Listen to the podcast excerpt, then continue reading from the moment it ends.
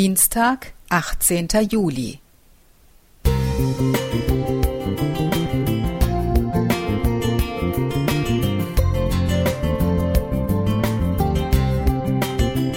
Ein kleiner Lichtblick für den Tag.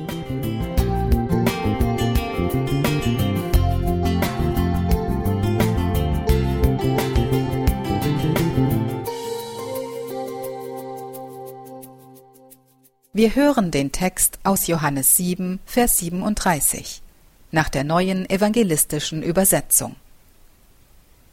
Wenn jemand Durst hat, soll er zu mir kommen und trinken. Wenn wir heute über Wasser reden, dann reden wir über 71 Prozent der Erdoberfläche. Das macht insgesamt 1,4 Milliarden Kubikkilometer Wasser. Davon sind fast 97 Prozent Salzwasser, für uns ungenießbar. Und genau darum geht es.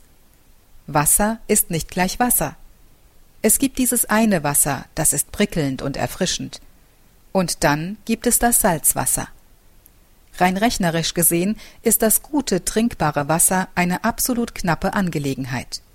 Nur drei Prozent der gesamten Wasservorräte sind Süßwasser, und diese sind leider auf dieser Welt sehr ungleich verteilt. Die Heimat von Jesus war bestimmt von zwei großen Seen. Der See Genezareth im Norden ist süß und voller Leben.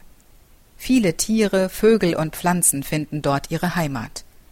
Das Tote Meer im Süden ist, wie der Name sagt, tot. Was den Unterschied dieser zwei Seen ausmacht, ist die Tatsache, dass der Jordan durch den See Genezareth fließt. Er hat einen Eingang und einen Ausgang.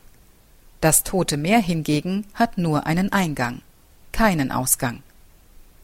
So ist es auch mit uns. Wenn wir nur konsumieren und nicht weitergeben, werden auch wir ungenießbar. Wenn wir aber auch weitergeben, bleiben wir lebendig. Während der Generalkonferenz in San Antonio, Texas, im Jahre 2015 war es sehr heiß. Oft musste man vor der Essensausgabe lange anstehen, bis man überhaupt in die Halle hineinkam. Auf dem Weg standen Menschen mit Kisten voller gekühlter Wasserflaschen. Wir durften uns einfach bedienen. Es waren Mitglieder einer anderen Freikirche.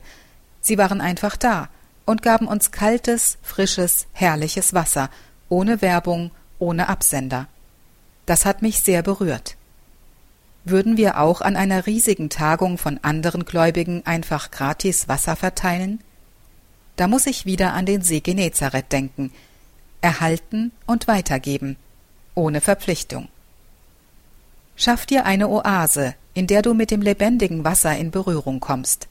Dann kannst auch du sprudeln, hast Lebensfreude, kannst andere ermutigen und für sie da sein. Und das Beste ist, du bleibst dabei lebendig wie der See Genezareth.